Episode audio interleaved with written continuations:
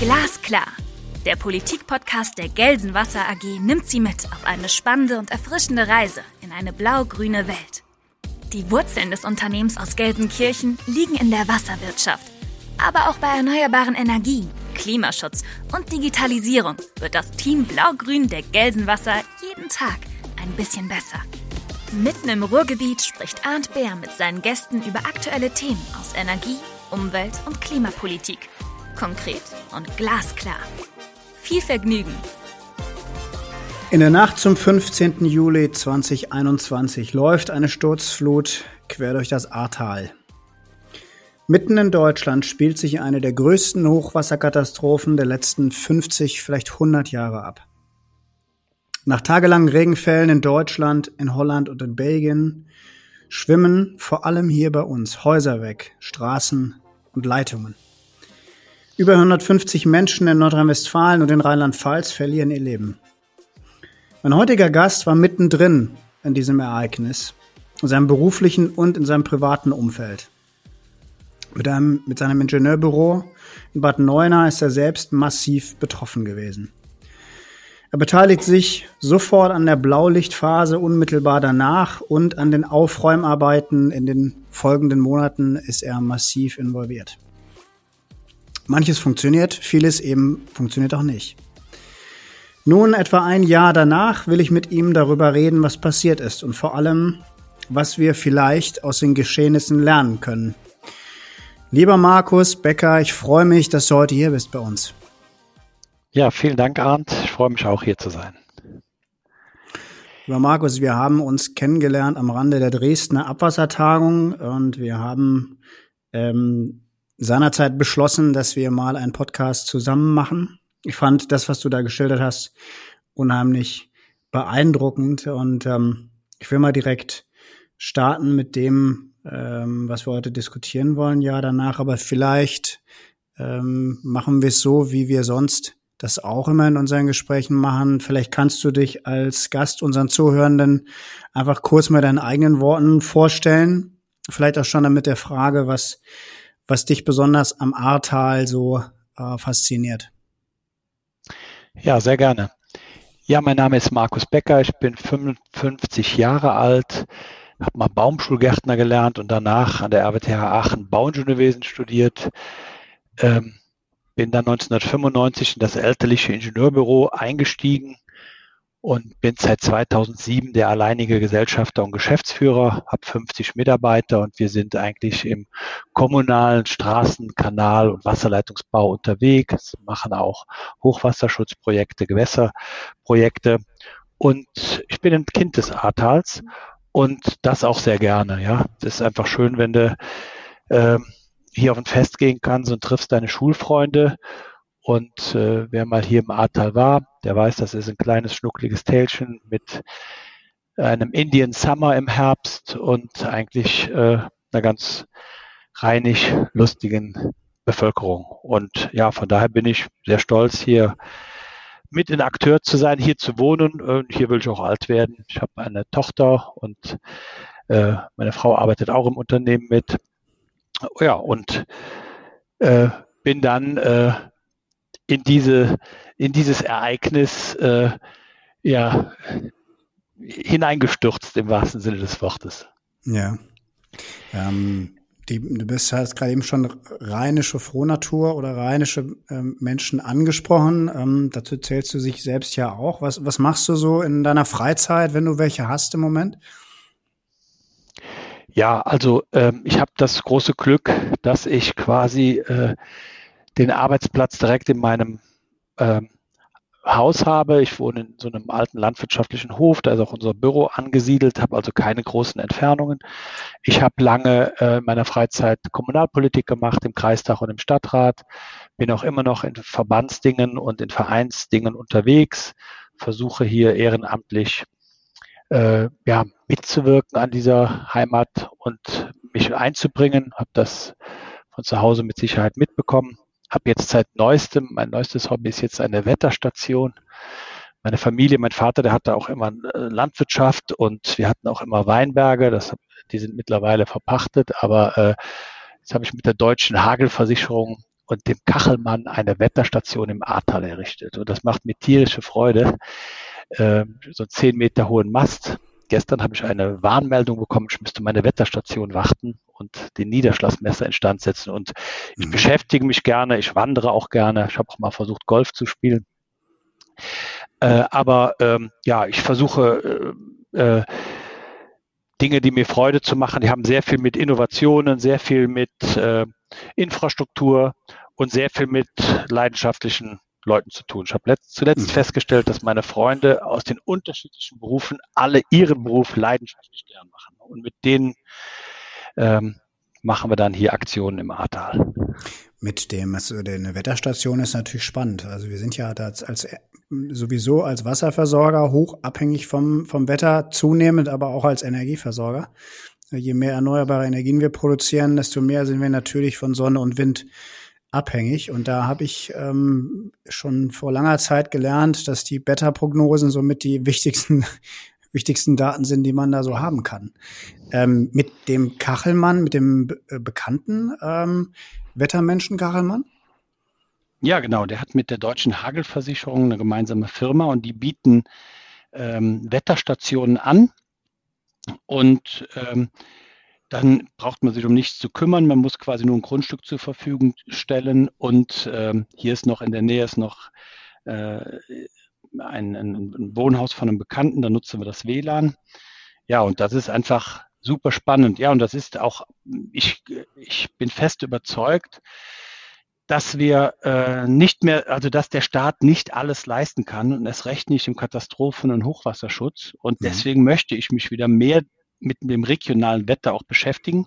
Ich hatte das in meiner Baumschulgärtnerlehre schon mal als Thema und habe da eigentlich äh, gelernt, dass das Wetter ja ein unheimlich spannendes Thema ist. Und äh, wir kommen ja nachher noch auf die Ahrtal-Katastrophe und mhm. äh, was lernt man da draus? Und ich glaube halt, dass eine Sache da draus ist, dass man ja selbst äh, die Sensibilität in der Bevölkerung äh, erhöht.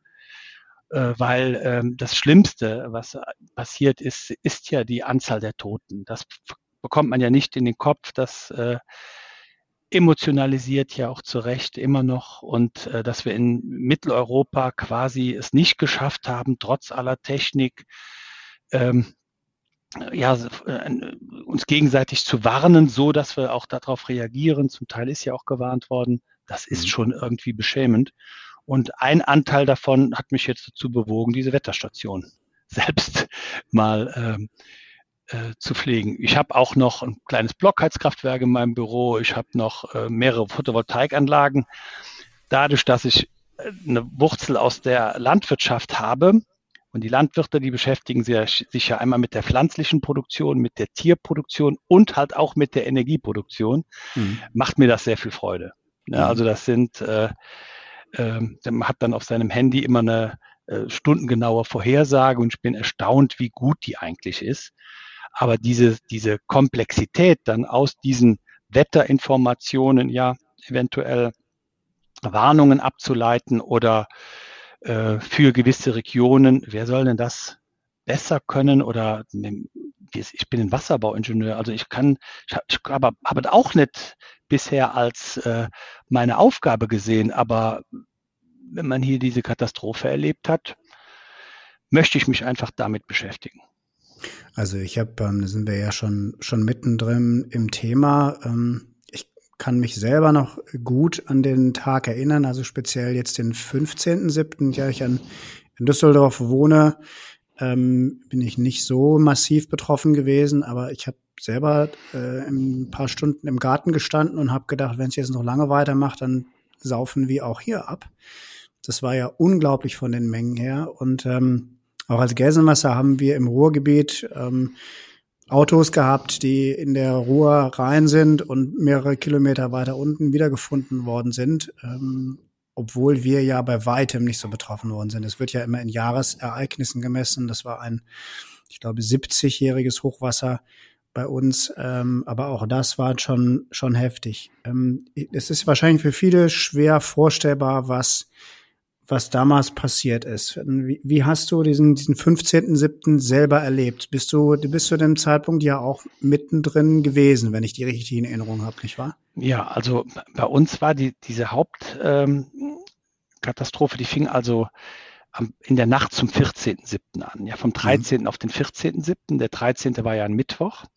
Und wir hatten an dem Mittwoch hier in unserem Büro mit unserem Siedlungswasserwirtschaftsteam ein, ein Thema, und zwar hatten wir am 19.06. ein Starkregenereignis. Damals haben 40 Millimeter hier in Heimersheim im Stadtteil von Bad Neuenahr-Ahrweiler ähm, schon zu einer echten Katastrophe geführt. Doch mein ganzes, äh, dieses äh, Hochwasser kam aus dem Außengebiet und ist in drei Wellen gekommen. Also die Leute haben schon angefangen auszupumpen, dann ist es wiedergekommen.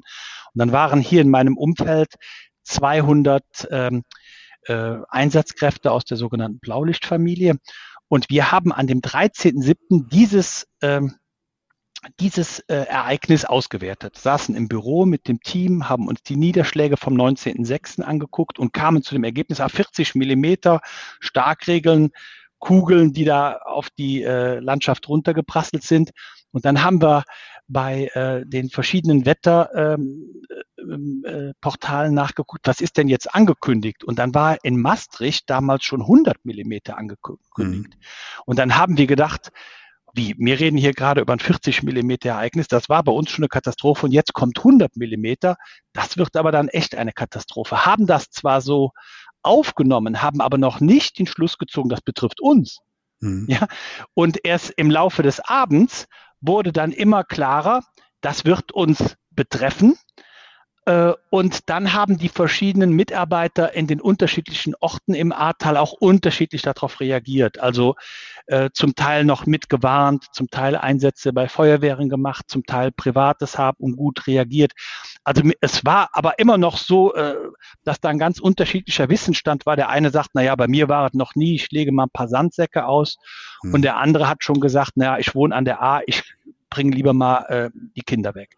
Also es war euch schon relativ klar, da kommt was Massives auf euch zu. Ja, weil wir am 19.06. halt was erlebt hatten. Und wir hatten natürlich, ich bin hier ja im unteren Ahrtal und äh, dann hatte ich mich auch insofern vorbereitet, dass ich zumindest mal mit so einem Ereignis wie im Juni zu rechnen habe, habe auf der mittleren Etage hier geschlafen. Und dann war die letzte Nachricht, so gegen elf, äh, die äh, Twitter-Nachricht der Kreisverwaltung, ähm, bitte im 50-Meter-Bereich der A alles räumen. Und dann dachte ich, naja, ich bin 500 Meter weit weg, da passiert ja mal gerade gar nichts. Und dann wusste ich aber, es, es wird natürlich, ich habe damit gerechnet, dass einfach irgendwann das Blaulicht anfängt. Und dann passierte aber gar nichts. Und dann war mhm. ich so, bei uns ist die Welle so zwischen zwei und äh, vier so durchgerauscht nachts.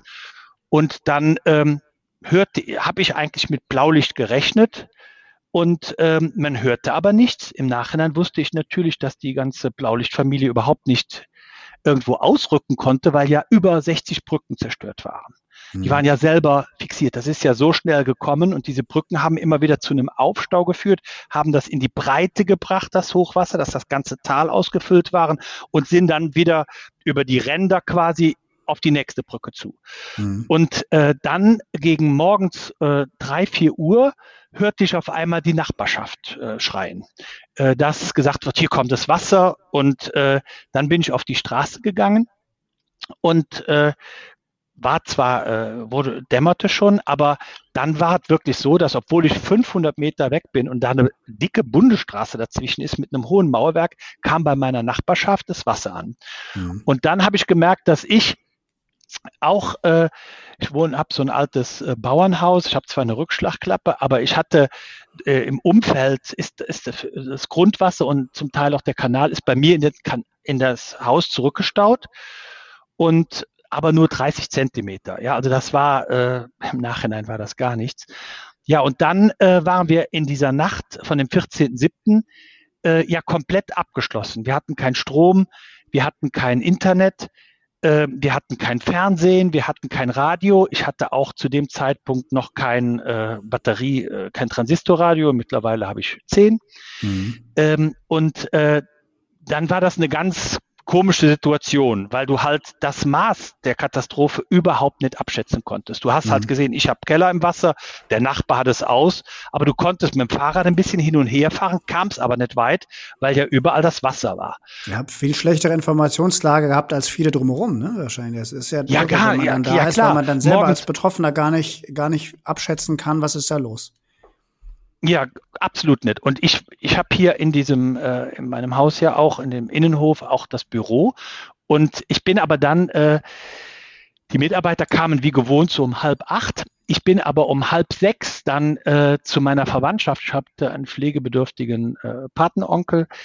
Äh, den habe ich aufgesucht und der war aber dann schon evakuiert. Und dann hörte ich die Feuerwehrleute, die aus der Nachbarschaft. Äh, hier gibt es den Blumenladen. Die Familie ist jetzt mehrfach schon betroffen gewesen, alles Feuerwehrleute. Und die sagten, es wird auch von Toten geredet. Da sagte ich, naja, Tote, das kann doch wohl nicht sein oder sowas. Ja, wir dürfen noch nichts sagen. Und dann hatten wir in unserem Heimatort auch fünf Tote. Und das waren ganz normale Leute, die ähm, bei einem Fall, äh, eine Familie, da wollte die Frau das Haus nicht verlassen die, äh, der Mann und die Tochter wollten das Haus verlassen, sind, haben, dann wurde die Mutter überredet, die äh, äh, Vater und Tochter sind dann nochmal in den Keller gegangen und da nicht mehr rausgekommen. Und dann hat ein, ein, ein Mitarbeiter, äh, der Mann von einer Mitarbeiterin von mir hat dann als Feuerwehrmann versucht, da noch zu helfen, das nicht geschafft. Ja, hat, und dann hatte ich dann, äh, hast du dann so eine Summe von solchen traumatischen Geschichten. Mhm. Ja, wir sind ja hier im Ahrtal alle voll von diesen Geschichten und äh, ich habe letztens noch einen Kollegen getroffen von einem Ingenieurbüro, der sagte, ich sag Peter, warum rauchst du denn wieder? Er sagte, wenn du mal mit dem Auto weggeschwommen bist, dann ist das mit dem Rauchen das kleinere Problem. Ja, also mhm. es sind mhm. so viel dramatische Geschichten und äh, diese Toten, die bekommt man auch ein Jahr später nicht so verpackt. Ja, mhm. also da, wenn einer aus Altersschwäche oder aus Krankheit stirbt, dann hat man irgendeinen ähm, ein Grund, aber, äh, aber wenn einer stirbt, weil er mit seinem Vater noch irgendwann im Keller geholt hat oder weil er versucht hat, einen aus dem Keller zu holen, dann ist das alles was anderes. Das ist alles nicht nötig. Ne? Mhm. Und das ist eigentlich für mich auch so, so dieser Haupttenor. Das muss anders kommuniziert werden. Wir sind zu komplex, zu kompliziert und haben einen zu hohen Perfektionsanspruch, schieben Verantwortungen da hin und her und kriegen nicht einen, Leute aus so einer Gefahrensituation gebannt. Das kann nicht sein. Ne, dann ist die Zivilgesellschaft an irgendeiner äh, an irgendeinem Punkt angelangt, äh, wo sie sich dringend verbessern muss. Ne, wenn wir das, das noch nicht ja, mal auf die Reihe kriegen. Ne? Ja, also das ist ja im, im Nachhinein dann, dann doch wieder ein Stück weit nach und nach diskutiert worden und ich glaube auch ein Stück weit ähm, ausdiskutiert. Was ist aus deiner Sicht äh, hauptsächlich, also sind die einfachen Punkte, die im Krisenmanagement dort schiefgelaufen sind zu dem Zeitpunkt? Du hattest dann auch mal diesen eindrücklichen Satz gesagt, diese Stille ist nichts Gutes in so einem Fall. Mhm. Also keine Meldungen, keine, keine Hinweise, keine Form von, von Kommunikation bis hin zu den äh, Alarmsignalen, die es nicht gegeben hat. Ähm, was, was sind noch so einfache Punkte, wo du sagst, daran hat es gescheitert, dass mitten in Deutschland ähm, normale, gesunde Menschen dort ihr Leben lassen? Ja, also ähm, diese äh, eine Krise ist ja eine Sache, da, äh, da versucht man sich darauf vorzubereiten. Ähm, und ich sag mal, wenn man im Tiefbau einen Wasserrohrbruch hat, dann hat man einen Jahresvertragsunternehmer, schickt den da raus und der hat das schon ein paar Mal gemacht und dann löst man das. Und eine Katastrophe ist eine eskalierte Krise, wo man halt nicht weiß, wo man nicht mehr mit den eigenen Mitteln zurechtkommt. Und die, die wir haben ja selber Tage gebraucht, wirklich um diese Dimension überhaupt ansatzweise zu verstehen. Also ich habe dann meine Eltern aus dem Tal gebracht zu meiner Schwester nach Koblenz und die konnten dann Fernsehen gucken, was wir ja nicht konnten und berichteten dann Geschichten, die wir gar nicht geglaubt haben zuerst, mhm. weil wir äh, äh das in dieser Dimension gar nicht mitbekommen haben. Als wir dann an dem Samstag und Sonntag zweimal so eine Massenpanik hatten. Ich wohne im Stadtteil Heimersheim äh, mit S geschrieben. Es gibt in, in, noch, in Nordrhein-Westfalen einen Ort Heimerzheim, der liegt im Einzugsgebiet der Steinbachtalsperre. Und dann kamen mhm. so Fake News bei uns an, die Steinbachtalsperre stürzte ein, alle genau, in die, die Berge. Mhm. die Talsperre und dann äh, haben die Leute das mit Heimersheim verwechselt und weil man ja keine richtige Quelle hatte, ähm, rannte man dann den Berg hoch und ich habe dann gesagt, das kann nicht sein, wir sind ja im Einzugsgebiet, aber ich habe dann meine Nachbarn auch nicht beruhigt bekommen, ja.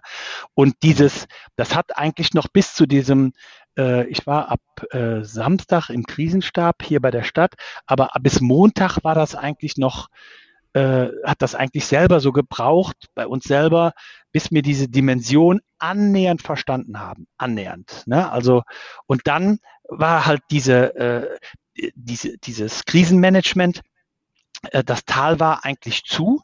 Wir hatten nur zwei Brücken.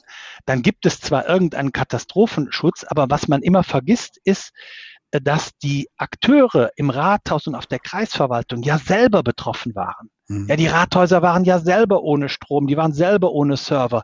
Da war ein Drittel der, äh, der ähm, Rathausmitglieder und Kreisverwaltung, die waren ja selber betroffen. Ja, und dann denkt man ja, irgendeiner ist doch dafür zuständig jetzt, ja? ja. Und dieser, der dann zuständig ist, der auch von außen kommt, der hat aber null Ortskenntnisse. Der arbeitet sich von einem Haus zum anderen und ähm, das hat also äh, ganz lange gedauert, bis wir äh, ich habe mich dann in den Krisenstab der Stadt äh, mit äh, einbinden lassen und hatte dann als erstes die Aufgaben zu diesen offiziellen Krisenstäben hier bei dem äh, bei der Katastrophenschutzschule, die ja zufällig noch in Bad Neuenahr ist, hinzufahren. Da habe ich fast zwei Stunden gebraucht. Dann war der Termin nicht mhm. organisiert, da bin ich wieder gefahren.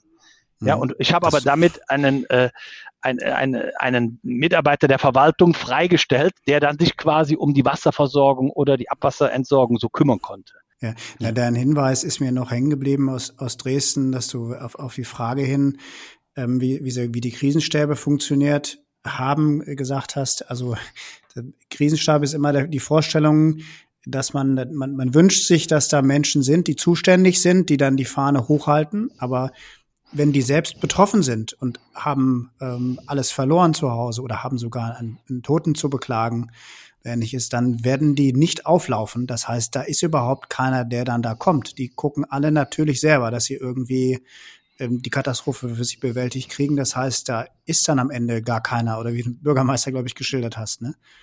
Ja, genau. Also dieses, diese maximale Überforderung, ja, auch wenn sie dann da so einem Krisenstab sind und dann merken sie, ja, der ist nicht da, der ist nicht da. Und das ist ja auch so meine Kernthese. Äh, Katastrophen ähm, da braucht man ein lokales Netzwerk von Leuten, die sich vertrauen. Ja, also äh, wir haben dann einfach Dinge entschieden, ähm, ich, äh, um Ergebnisse zu erzielen. Ich habe Aufträge per WhatsApp verteilt, an, äh, um eine Ultrafiltrationsanlage zu bekommen. Ich habe äh, Baufirmen haben angefangen zu arbeiten nur auf mein Wort und haben äh, Zugänge äh, äh, wieder geschaffen und so weiter. Und, das, und diese, diese externe Hilfe, die hat natürlich auch eine, äh, wir sind unheimlich massiv unterstützt worden von der Blaulichtfamilie. Aber die brauchten ja auch immer einen regionalen Bezug. Die brauchten ja auch eine lokale Expertise. Ja, wo ist denn die mhm. Piusbrücke? Ja, wo ist denn dieses Quartier Jesuitenstraße? Ja, wie wird denn da die Wasserversorgung gemacht? Ja, also eine Beobachtung war, diese, diese Blaulichtfamilie, das sind ja Ehrenamtler, die wechseln sich ja in einem gewissen Rhythmus auch ab. Und eine Beobachtung im Krisenstab kam, war also, dass äh, die haben, wir hatten den Krisenstab immer um neun, dann kam so eine Gruppe, die jetzt für den Brandbereich zuständig war und sagte, wir müssen diesen Bereich äh, evakuieren, das ist alles äh, ähm, äh, hygienemäßig ganz schlimm, statisch ganz schlimm, wir müssen das evakuieren. Dann mussten wir die immer wieder beruhigen, sagen, das haben wir schon untersucht, da sind Statiker gewesen, wir können das jetzt nicht evakuieren, wir müssen das so lassen, ja. Also, und diese, und wir haben unheimlich lange gebraucht, bis mir diese, ähm, diese Blaulichtfamilie, das THW, also die ich in den höchsten Tönen loben möchte, ja, aber bis wir die überhaupt verstanden haben mit ihrer Sprache. Ja, ich bin der S2. Ja, was ist denn der S2? Ja, und, und dann ist es ja so, mhm. ja, ja, irgendeine Abkürzung. Eine Erfahrung war dann für mich am Anfang, dann hat ich habe mich um Wasser und Abwasser gekümmert. Dann hatte ich nach, äh, das war dann schon in den ersten Wochen, dann hatte ich endlich eine Pumpe, die dann Wasser über eine A gepumpt hat, dann hat der Ortsverband, war die Regel eigentlich, dass der die wieder mitnehmen will. Wenn der Ortsverband Kiel hier helfen kommt, bringt er sein Material mit, nimmt das aber auch wieder mit. Sagt ich, das geht jetzt nicht. Ihr müsst euer Material hier lassen. Ja? Also das waren so viele ähm, Tausende von Kleinigkeiten und und ähm, ja, das, das äh, Entscheidende war nachher, äh, weil die Leute ja, äh, man selbst ja auch total ungeduldig war, wenn man mal 14 Tage keinen Strom hat, wenn man mal äh, drei Wochen kein Wasser hat. Ja, ja, 14 so das, Tage das, hast du gesagt. Ja, ja, ja, ich habe am, am 31. Juli habe ich Strom wieder bekommen. Ja, und äh, obwohl ich auf der trockenen Seite war, habe ich den, ich saß ja mit dem Chef der Ahrtalwerke und noch dauernd zusammen und dann habe ich gesagt, ja, warum habe ich eigentlich auf der trockenen Seite immer noch keinen Strom? Und dann haben wir das untersucht und dann war halt das Gebiet noch, äh, war auch wieder irgendeine Sicherung rausgeflogen. Ne? Mhm. Und ich habe so ein so ein Gasgrill und de, mit dem, wenn das, äh, mit dem haben wir dann äh, gefrühstückt, Kaffee gekocht, uns gekocht und so weiter. Ähm, und ähm, äh, ja, das, und wir hatten hier im Hof, ich habe eine ganz tolle Büromannschaft. Ich war ja den ganzen Tag im Krisenstab. Hier im Hof gab es wie so eine Zeltstadt. Zum Glück war das ja alles im Sommer. Es war ja alles warm. Ja, wenn ich jetzt jo. an die Ukraine denke, wo das alles im Winter war, wo das saukalt war, dann Furchtbar. ist das noch mal eine andere Dimension. Ja, mhm. also wenn du kein Wasser und ähm, und äh, Abwasser hast, äh, kein Wasser hast und kein ja, keine Heizung, ne, kein Strom, keine Heizung, keine Heizung dann, oder kein Licht ja, und es ist dunkel. Ja, so das jetzt war das dadurch, dass das im Hochsommer war, ja, äh, war das Lichtthema kein Problem. Es war auch das Wärmethema anfangs noch kein Problem. Das wurde erst ein Thema im September. Äh, aber dann ähm, dann, dann, dann wirst du schon ungeduldig. Und dann haben die von außerhalb mein Büro, die Mitarbeiter, die aus den Nachbartälern kamen, die haben dann quasi Trinkwasser mitgebracht, die haben Essen mitgebracht, die, die haben, äh, ja, das war unheimlich, und die haben unsere Kunden beruhigt, die haben, äh, wir hatten ja alles laufende Maßnahmen, ja. Und ähm, ja, und dann habe ich ähm, irgendwann gemerkt, ich glaube, das war total wichtig, dass zu wenig technische Führungskräfte hier im Ahrtal sind, die so etwas strukturiert auch über eine längere Zeit anbieten. Wenn mich einer angerufen hat und hat gesagt, ich will helfen, ich komme hier aus Dresden jetzt angefahren, ist nur ein Beispiel, mhm. und ich, ich habe aber nur dreieinhalb Tage Zeit und ich brauche 100 Liter Diesel am Tag und, und eine Übernachtungsmöglichkeit. Da habe ich zu dem gesagt, bleib zu Hause. Das kann ich nicht organisieren. Ich habe keinen, der dir jetzt ein Zimmer und Diesel organisiert. Finde ich keinen. Ja. Mhm. So, deswegen haben wir Leute gesucht, die über eine längere Zeit da bleiben. Und, und dann, dann habe ich meine Kunden hier, den Werkleiter von den Stadtwerken Bingen, von Andernach und von Rhein-Hunsrück-Wasser, dann habe ich die gebeten, habe gesagt, hier fehlen technische Führungskräfte, bitte helft hier.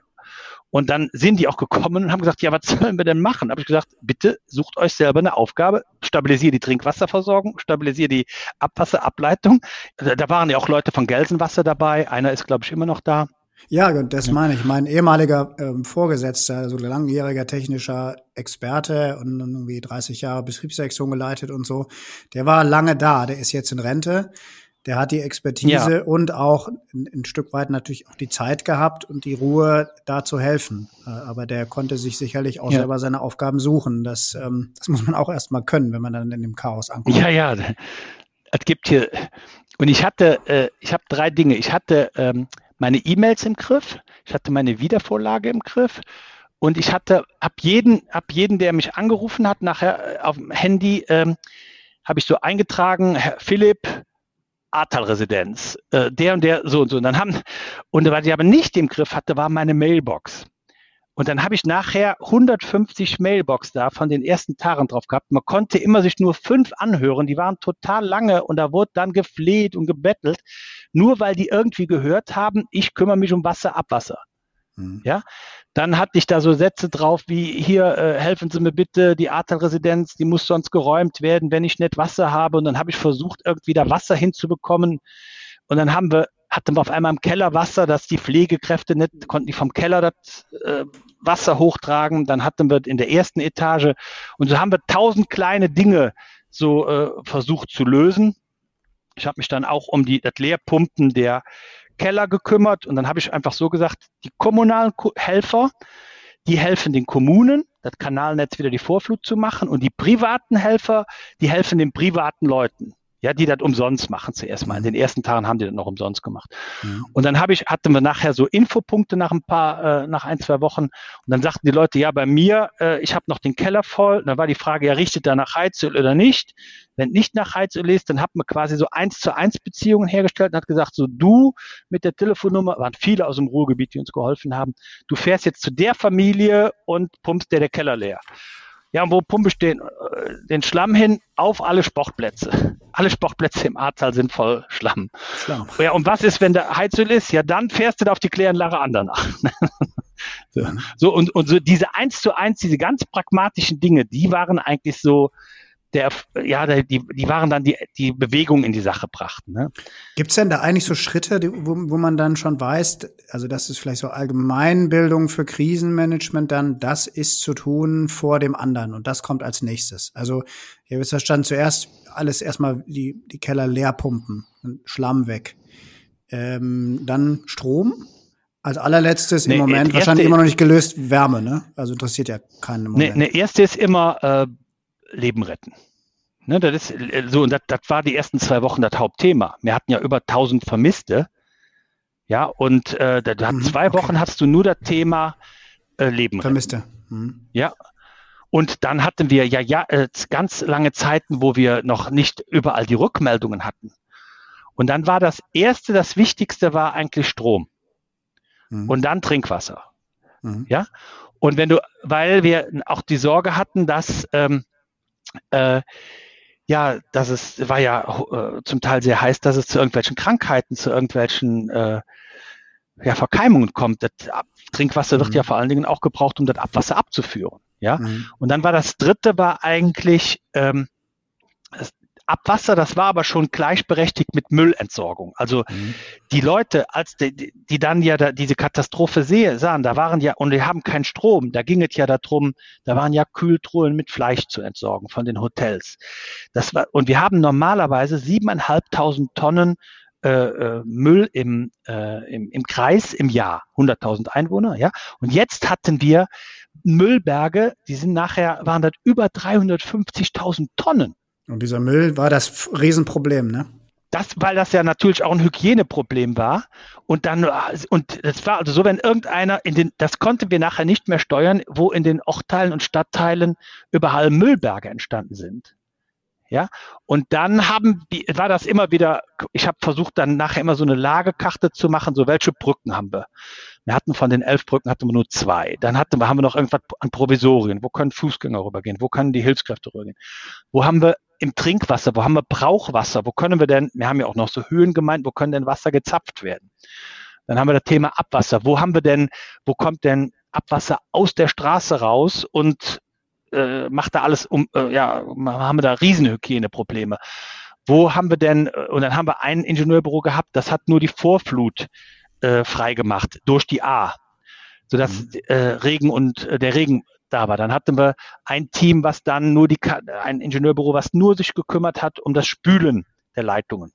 Dann hatten wir ein Büro, die saßen alle auf den Höhenrücken, die haben nur die privaten Leute nachher gemacht. Das hatten wir nach drei, vier Wochen äh, so gemacht. Man hat ein Büro aus Tür, das Büro Dr. Siegmann, die sitzen in, hier in Tür bei Mayen und haben dann gesagt, Mensch, wir machen hier als Ingenieurbüros so viele Sachen, dürfen wir das überhaupt?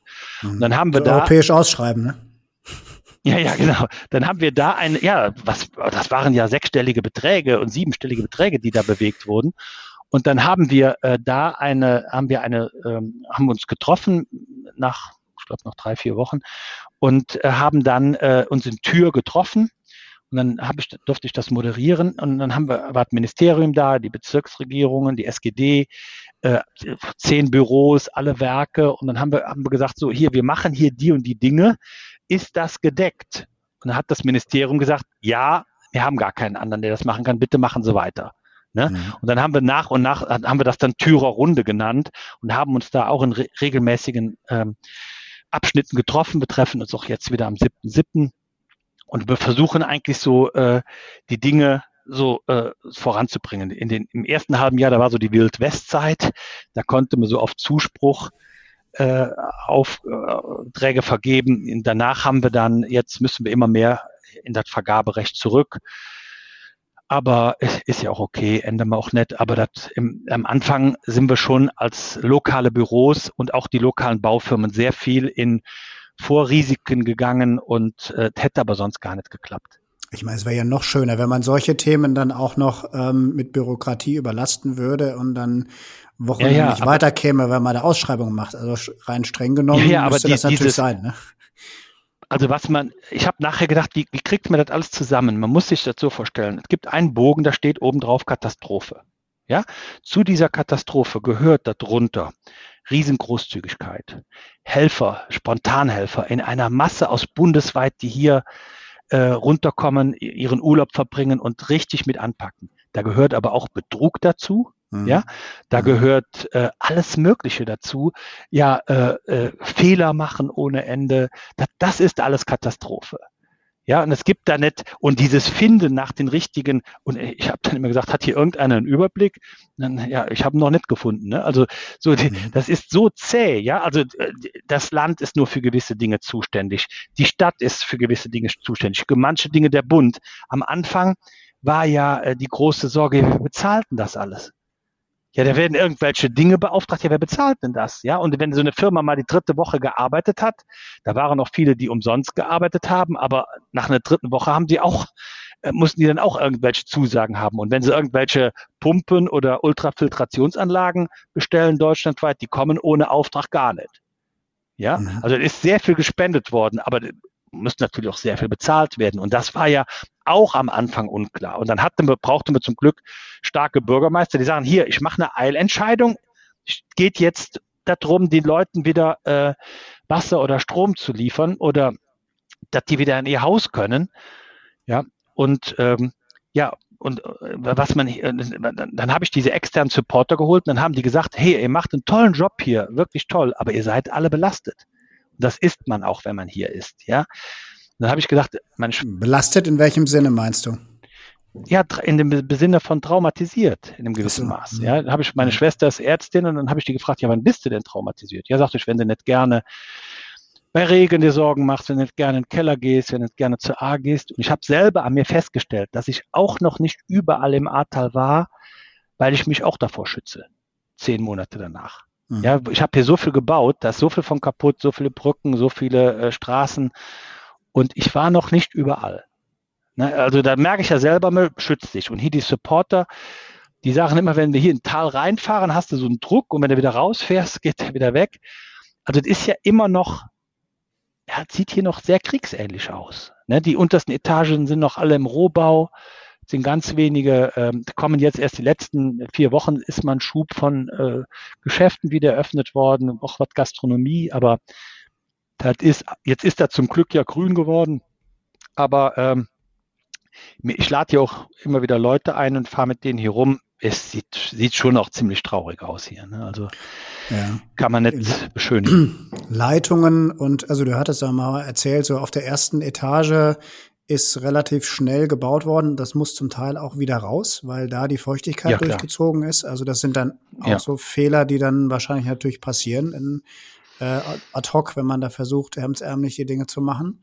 Also da, aber kann man sagen, dass da so die, das grundsätzliche Leben wiederhergestellt ist? Also Strom, Wärme, was die Gasleitungen sind ja auch zum Teil draußen gewesen, aber Strom und Trinkwasser und Abwasser ist wieder da.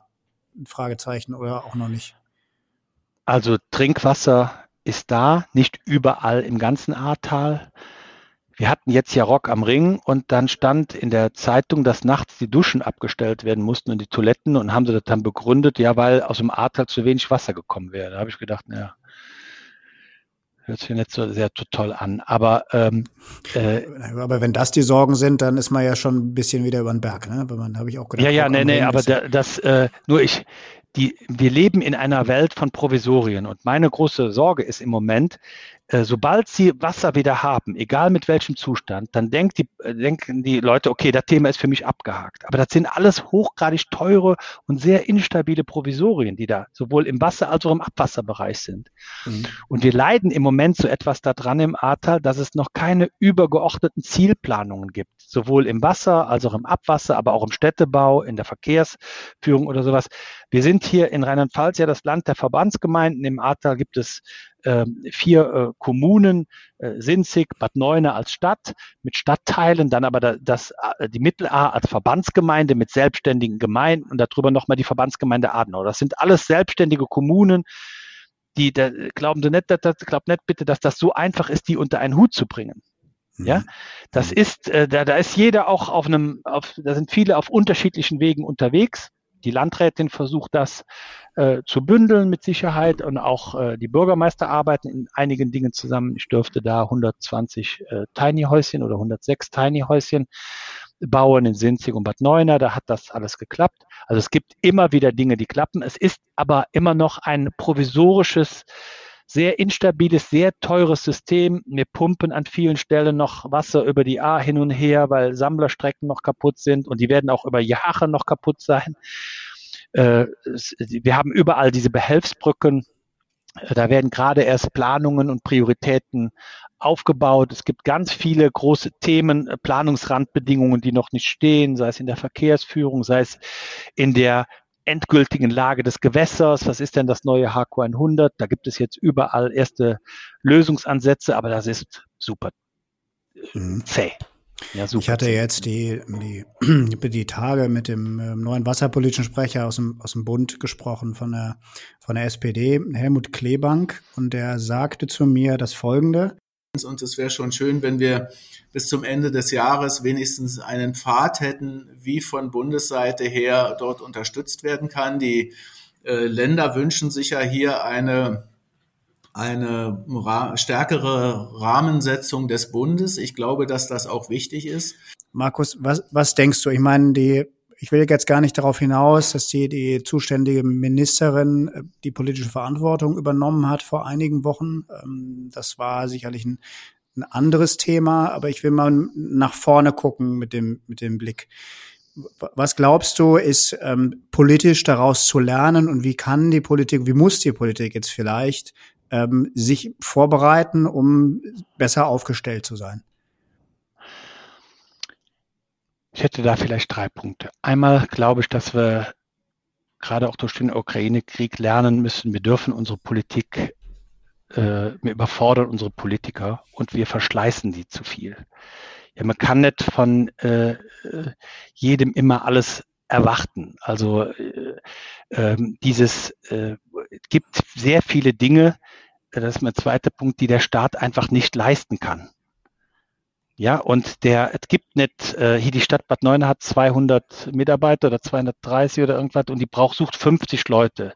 Hier im Ahrtal, wenn Sie mal auf Bauingenieur 24 googeln, hier sind über 500 Bauingenieure, die gebraucht werden. Ja, wo sollen die denn herkommen? Wer soll das denn alles machen?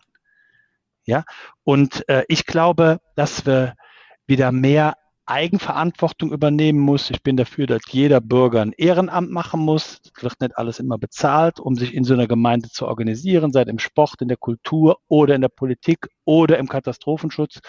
Und dass wir dieses lokale Wissen höher wertschätzen und auch aufbauen. Und zum Zweiten müssen wir, äh, ja, erwarte ich von der, und zum Dritten erwarte ich von einer Politik, dass sie Dinge vereinfacht. Dass sie sagt, wenn die und die Situation eintritt, dann äh, wird der Katastrophenschutz ausgesprochen und dann gilt, wird nach diesen Prinzipien gearbeitet. Wir mhm. brauchen keine Perfektion, Klugheit reicht. Ja, und dann wird der, der, äh, so war es ja, der, der, äh, wenn, wenn die ganzen Posten nicht besetzt werden können, dann muss halt der ernannt werden, der diesen Posten des Wasserwerksleiters, des Bauamtsleiters, des Bürgermeisters oder sowas dann einfach übernimmt es gibt ja diese, diese schöne Idee der Partnerstädte.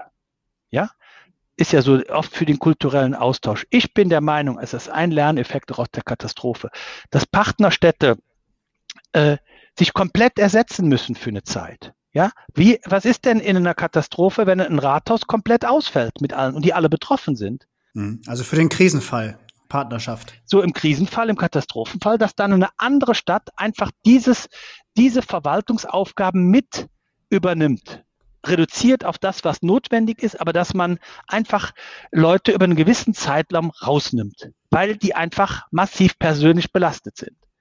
Ja, wir müssen robustere Infrastruktur, robustere Verwaltungen haben. Die, wie kann es denn sein, dass Eltern entscheiden, das Kind, ich kaufe die und die äh, äh, Investitionen, ich kaufe ein neues Auto, ich entscheide, wo mein Kind geht, aber in ihrem öffentlichen, in ihrer öffentlichen Funktion als Sachbearbeiter dürfen sie nicht über 100 Euro entscheiden, weil sie dafür unfähig sind. Mhm. Ja, und sie kriegen dauernd beigebracht, es kommt auf einen 100-Euro-Schein ein, der kann ja noch falsch eingesetzt werden. Ja, und diese, und, und diese Klugheit, wie, was für äh, Sachen mache ich? Äh, wir suchen ja immer danach, wie äh, ziehe ich mich aus der, wie gewährleiste ich, dass ich die Verantwortung nicht übernehmen muss? Mhm. mhm. Ja, weil wir haben zehn Leute, die kontrollieren und eine nur, der an der Schippe steht. Ich sage das auch so, in meiner Branche, im Tiefbau ist es ja so, die, äh, die kleinen Baufirmen gehen uns alle kaputt, die kleinen Ingenieurbüros sind überfordert mit diesem ganzen Vergabewesen und so weiter. Die haben früher solche Ersatzfunktionen für kleine Gemeinden übernommen und haben sich um das Bauen gekümmert und, das, und er hat immer genug Aufträge gekriegt, dass er überleben konnte. Und das sind alles so Dinge, die nehmen wir gerade dem ländlichen Raum einfach weg. Ja? Hm, das klingt nach mehr Eigenverantwortung und weniger Bürokratie. Genau, und das, und das konkret an kleinen Dingen machen, dass man sagt, in der Katastrophe, wenn die, gelten die und die Regeln für Vergabe, dass man das pragmatisch macht. Wir sind ja so überfordert, ja, dieses Perfektionsstreben ist einfach nicht äh, äh, ja, praktikabel. Das ist einfach so. Und wir müssen, äh, wir, wir haben jetzt hier die Leute gebraucht, die verantwortlich äh, Entscheidungen treffen. Ja, das ist, man nennt das ja Spontanhelfer oder auch ähm, eigene Strukturen. Ich habe einen Vortrag von einem Ministerium mal gehört, da hat der gesagt, als was wäre denn ein Erfolgsmuster? Und dann sagte er, ja, dass eigene Strukturen, wie so eine Türer Runde dann entstanden sind. Mhm. Ja, dass man dann einfach mit normalem Menschenverstand sagt, so, die und die Entscheidungen treffen wir dann. Sind die dann perfekt? Nein. Sind die klug? Ja. Klugheit reicht. Mhm. Ja, das ist, das ist spannend, dass du sagst. Ich meine, das ist ein, ein Vorwurf, der dann natürlich oft kommt. Man, man sagt immer so im klassischen, gerade im Krisenmanagement, Organisation, Organisation und Struktur. Das, was du sagst, geht aber ein bisschen stärker dann in eine andere Richtung. Also die Leute eben fühlen sich zu sehr gebunden und haben Angst, Fehler zu machen dann. Und wir sind alle so äh, strukturiert, dass wir versuchen, nach Handbuch zu arbeiten. Aber das ist gerade hinderlich dann in so einer Situation, wo Menschenverstand ähm, gewollt ist oder gebraucht ist. Genau, also bei der Katastrophe und Katastrophe, da ist für mich immer das erste Menschenleben. Ja, und bei dem Katastrophenschutz, wenn, wenn, wenn irgendeiner verstanden hat, dass hier eine Katastrophe droht, dann hat der eine Mitverantwortung, seine Nachbarn zu informieren und so viel wie möglich Rabatz zu machen, dass möglichst viele das ernst nehmen. Mhm. Ja, mir hat, und das müssen wir verbessern. Es gab hier auch Beispiele, wo sich Tierschützer, die an der A ähm, äh, Tiere hatten, die haben sich gegenseitig gewarnt, weil die das sowieso bei jedem Hochwasser machten, dass die Tiere rechtzeitig wegkommen. Ja, aber für Menschen haben wir zum Teil nicht hingekriegt. Mhm. Ne? Es gibt auch immer welche, die sagen, mir ist das egal, die kriegst du nicht. Das, das ist dann so. Aber ich glaube, dass die Generationen, ähm, die jetzt hier groß geworden sind, ich habe auch eine zwölfjährige Tochter, die hat das massiv geprägt. Die haben das alles schon erlebt, die haben die sorgenvollen Blicke ähm, erlebt. Ich habe immer noch Mitarbeiter, die noch nicht arbeitsfähig sind seit der Katastrophe. Ähm, weil die einfach zu viele private Themen haben und einfach mit dieser, wenn, wenn alles so zerstört ist, dein Eigenheim, deine Existenz äh, äh, zerstört ist. In meinem Fall ist das ja noch nicht, gar nicht mal so. Meine Mitarbeiter, da ist die Existenz gesichert, aber trotzdem ist die private Belastung so hoch, dass hier noch, ich glaube, ich habe mal die Zahl gehört, 11.000 traumatisierte Leute wohnen und ihren Alltag gestalten. Ja, und das Ahrtal ähm, das, das ist ein, mittlerweile wird immer klarer, dass das ein, ja, ein mehrjähriger, ja eigentlich ein Prozess über Jahrzehnte ist und geheilt wird das so schnell nicht. Ja, also es wird jetzt, es wird immer besser und wir arbeiten noch daran, dass wir modellhaft etwas wieder aufbauen und nicht das Alte nur wieder aufbauen, aber die Aufgabe ist einfach noch wahnsinnig groß. Es ist die mediale Gefahr natürlich, die auch so ein bisschen in, natürlich in der Logik von uns allen liegt, dass, dass die Dinge vergessen werden und dass die Dinge aus dem Fokus geraten.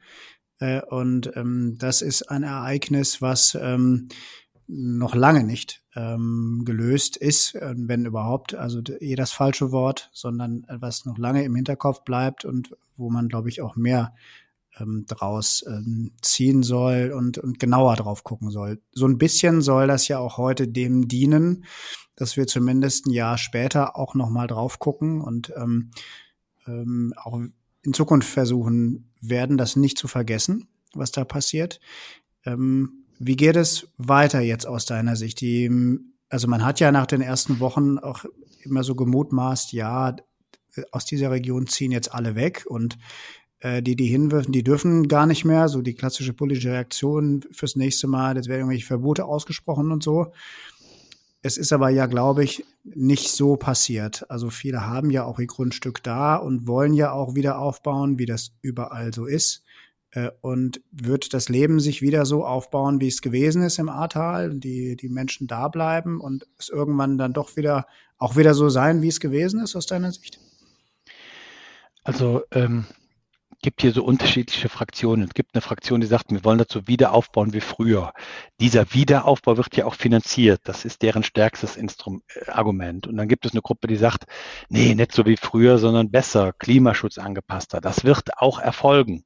Und dann gibt es eine Gruppe, die sagt, ähm, hier, das ist mir alles zu viel. Ich bin einfach privat so belastet, ich kann überhaupt da nicht eingreifen. Ich habe äh, keine Kraft. Und dann gibt es eine Gruppe, die versucht, gibt sehr viel auch Engagement, es gibt sehr viel Zukunftskonferenzen, es gibt sehr viele Akteure, seit von der Architektur, seit von dem Gesundheitswesen, vom Tourismus, die sagen, lasst uns doch gemeinsam nach einem Beispiel äh, suchen und so langsam ergeben sich Strukturen. Aber alles beginnt ja mit einer funktionierenden Infrastruktur. Ja, also wir müssen wissen, wo liegt das Gewässer? Wir müssen wissen, wie sind die Hauptverkehrsströme? Was sind die Hauptverkehrsachsen? Wenn die Infrastruktur nicht klar ist, baut auch keiner. Ja, so mhm. äh, die ganzen sind mehrere Hotels, die in der Frage sind, bauen wir überhaupt noch mal auf? Lohnt sich das noch? Und es dieser, ich erkenne jetzt so in den letzten Wochen und Monaten, auch besonders nach der nach der Landratswahl, dass das endlich geklärt ist. Ähm, wer jetzt hier den Kreis führt, äh, dass, dass es Strukturen gibt. Den Leuten geht das natürlich viel zu langsam, da muss sehr viel äh, Geduldsarbeit gemacht werden, aber wir sind jetzt in so einer Phase, wo wir versuchen, ein gemeinsames Bild für das Ahrtal hinzubekommen. Das ist, äh, gibt jetzt fünf Büros, die sind beauftragt, äh, einen Gewässerentwicklungsplan zu machen, sich mal über Retentionsräume Gedanken zu machen. Es sind äh, Büros beauftragt, wie auch im Bereich Hochwasserschutz, Überflutungsvorsorge aus den Außengebieten sich Gedanken zu machen und auch erste Projekte jetzt mal äh, anzugehen. Die sind aber in der Planung jetzt. Die werden frühestens nächstes Jahr gebaut. Es werden erst im nächsten Jahr Aufträge für Brückenplanungen vergeben, hat die Straßenverwaltung verkündet. Einige sind, gibt es natürlich jetzt schon, aber es ist das, das, und dann muss ich erstmal äh, so zeigen, wie entwickelt sich das. Äh, das Land hat eigentlich eine Sache meines Erachtens sehr gut gemacht. Es hat sehr äh, sauber äh, dokumentiert, hat gesagt, so wir legen jetzt mal eine gelbe Zone fest. In der gelben Zone ist die Gefahrenzone, da ist der Leitsatz, ähm, wir machen der A Platz. Dann haben wir eine blaue Zone, das ist das äh, vorläufige HQ 100. Da ist der äh, Leitsatz, wer Bestand hat, äh, der hat Bestandsschutz, aber wer etwas Neues muss, der muss sich wasserwirtschaftlich anpassen. Da ist der Leitsatz, wir stellen der A nichts Zusätzliches mehr in den Weg. Und über diese Zone hinaus, das ist quasi so eine rote Linie, da stand das Wasser. Und mhm, das geht ja aus keinem Bebauungsplan und aus keiner Linie mehr heraus. Und jetzt ist es halt so, dass ganz viele Leute total verunsichert sind. Was heißt denn das für meine Wohnung? Darf ich dann, ich kriege das Haus doch nicht finanziert, wenn ich keine Einliegerwohnung unten reinmache. Ja, mhm. wenn ich das mhm. nicht mehr darf, dann da kriege ich, kann ich vielleicht überhaupt nicht mehr bauen. Oder ja, hier ist ja ein Haus weggeschwommen, da ist ja aufgetrieben mit, äh, mit Bodenplatte und weggeschwommen. Äh, ja, aber wie, was heißt denn hochwassersicher bauen? Ja, also im Moment ist halt sehr viel, weil es natürlich auch immer Einzelfallbetrachtungen sind, sehr viel Unsicherheit noch drin. Trotzdem möchte ich hier auch mit dem Podcast positiv schließen. Es finden sich hier Strukturen. Wir brauchen aber noch wirklich mindestens ein Jahrzehnt die Unterstützung und die Solidarität des Landes. Und da sind wir auch sehr, sehr dankbar für. Ja, ich hoffe, dass das, das auch so bleibt. Also die Zeichen sind ja, glaube ich, da, wenn wir nur dafür sorgen, dass, dass diese Region, die ja auch ähm, überhaupt nichts ähm, dafür kann, sondern solche Dinge treffen die ein und die anderen sind, sind verschont, ähm, trotzdem die Möglichkeit hat, äh, einigermaßen schnell wieder auf die Beine zu kommen und ähm, alles wieder, äh, wenn auch vielleicht verändert, aufzubauen, so dass, ähm, dass es lebenswert ist. Was glaubst du, wenn eine Abschlussfrage ist immer so auf das nächste Jahr gerichtet? Ähm, du hast jetzt gesagt, es sind noch Jahrzehnte, äh, die, die dort ähm, an dem Thema zu arbeiten ist. Aber was glaubst du, was wäre das Beste, was dieses Jahr noch vielleicht geklärt werden müsste? Vielleicht mit Blick gerade auf das, das Hochwasser. Was, was hättest du gerne dieses Jahr noch geklärt? Also ich hätte gern dieses Jahr geklärt, äh, dass man einen Überblick hat, wer kümmert sich um welches Thema und was ist das große Leitbild für das Ahrtal. Mhm. Das wäre für mich eigentlich so äh, äh, das Thema. Und wir können hier eine Modellregion werden. Äh, und äh, ich glaube, Klimaschutz muss sofort beginnen. Wir müssen täglich gucken, wie, was heißt das für mich? Was heißt das für unsere Tiefbauprojekte? Was heißt das für mich privat? Und ich würde mir wünschen, dass wir das in so einem Leitbild für das Ahrtal zeigen können und vielleicht auch ähm, anderen Tälern ein Muster geben können. Prima, das ist, ähm, das klingt nach einem sehr sinnvollen Vorgehen. Ich, ähm, wir bleiben in Kontakt, wir werden das beobachten hier. Und wenn wir was tun können, dann sagt natürlich Bescheid jederzeit. Ich, ich danke dir für das Gespräch, hat mich das sehr beeindruckt und ähm, ja, ganz viel Erfolg. Äh, erstmal für die nächsten Wochen ja. und äh, Tage und Wochen. Ja, vielen Dank, Arndt, und kommt trotzdem mit Ahrtal besuchen. Wir freuen uns über jeden Gast und äh, trinken gern mit ihm gerne. Glas Rotwein. Machen wir gerne. das war Glasklar, der Politikpodcast der Gelsenwasser AG. Rund um Wasser, Energie, Klima und Digitalisierung. Wir hoffen, es hat Ihnen gefallen. Danke fürs Zuhören und bis zur nächsten Folge von Glasklar